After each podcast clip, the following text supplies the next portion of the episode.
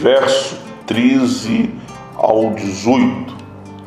Filhos, obedeçam a seus pais. Bem-aventurado o homem que acha sabedoria e o homem que adquire conhecimento. Sabia? Dentre os muitos objetivos diários de nossas vidas, o que deveria estar em pauta é a busca pela sabedoria e pelo entendimento. Pois eles farão mais pela sua vida do que qualquer outro bem. Eles lhes trarão a verdadeira felicidade e muitas outras bênçãos. Esse deveria ser nosso cenário. Concorda? Sim.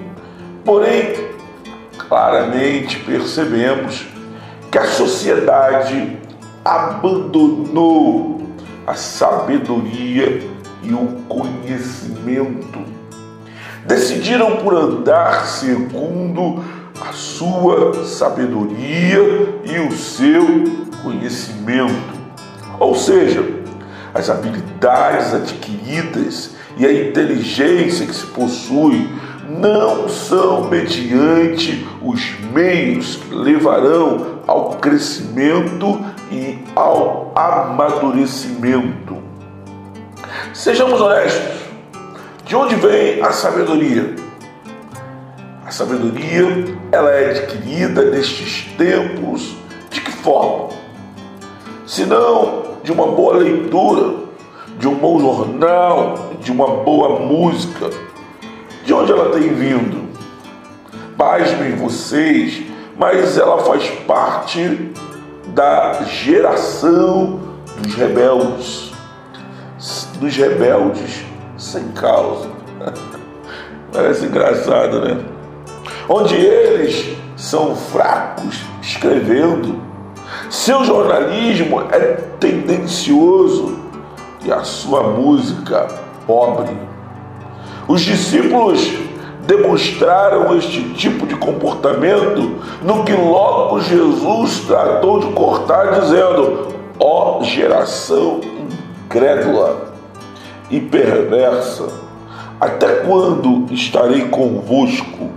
Até quando vos sofrerei? Mateus 17, 17. Agora preste atenção.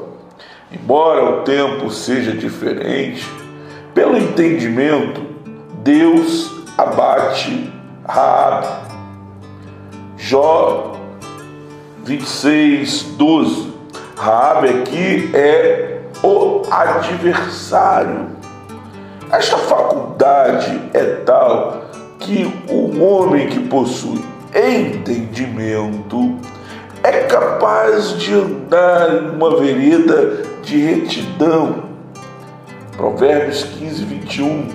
Ele é capaz de andar e de sobreviver com a sua habilidade e experiência, com a sua inteligência e com o seu bom argumento. Ficou interessado? Então preste atenção. Aquele que possui a sabedoria e o conhecimento é desprendido das coisas, sabe agradar, é bom no falar, um ser humano diferente, pois age sempre com boa ação e suas ações são frutíferas. Entende? Veja isto: o entendimento quando se refere ao objeto do conhecimento, é para se obter sabedoria. Mas não é qualquer sabedoria, é a sabedoria provida por Deus. 1 Coríntios 1, 24, o apóstolo Paulo vai dizer assim: aos que são chamados, tanto judeus como gregos, Cristo é poder de Deus e sabedoria de Deus. Por quê? Sejamos honestos.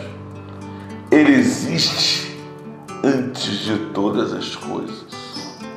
E nele todas as coisas se mantêm. João 8, 58, Jesus diz: Em verdade, em verdade vos digo que antes que Abraão existisse, eu sou.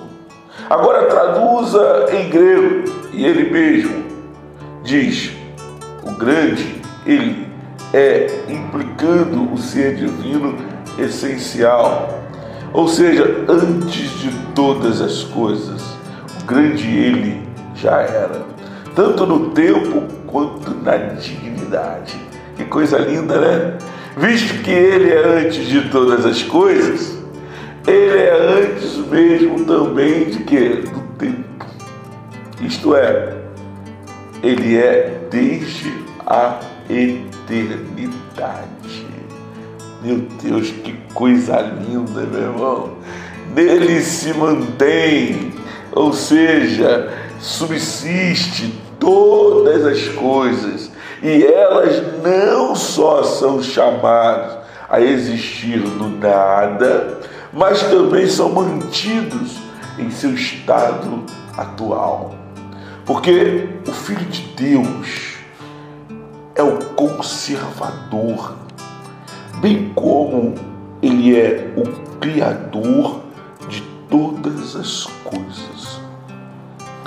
O Bendel, ele diz que ele explica dizendo: todas as coisas nele se juntam em um sistema o universo encontrou sua conclusão em Deus.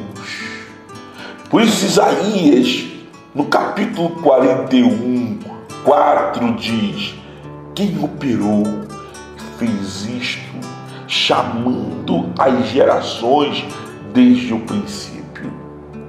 Eu, o Senhor, o primeiro, e com os últimos eu mesmo.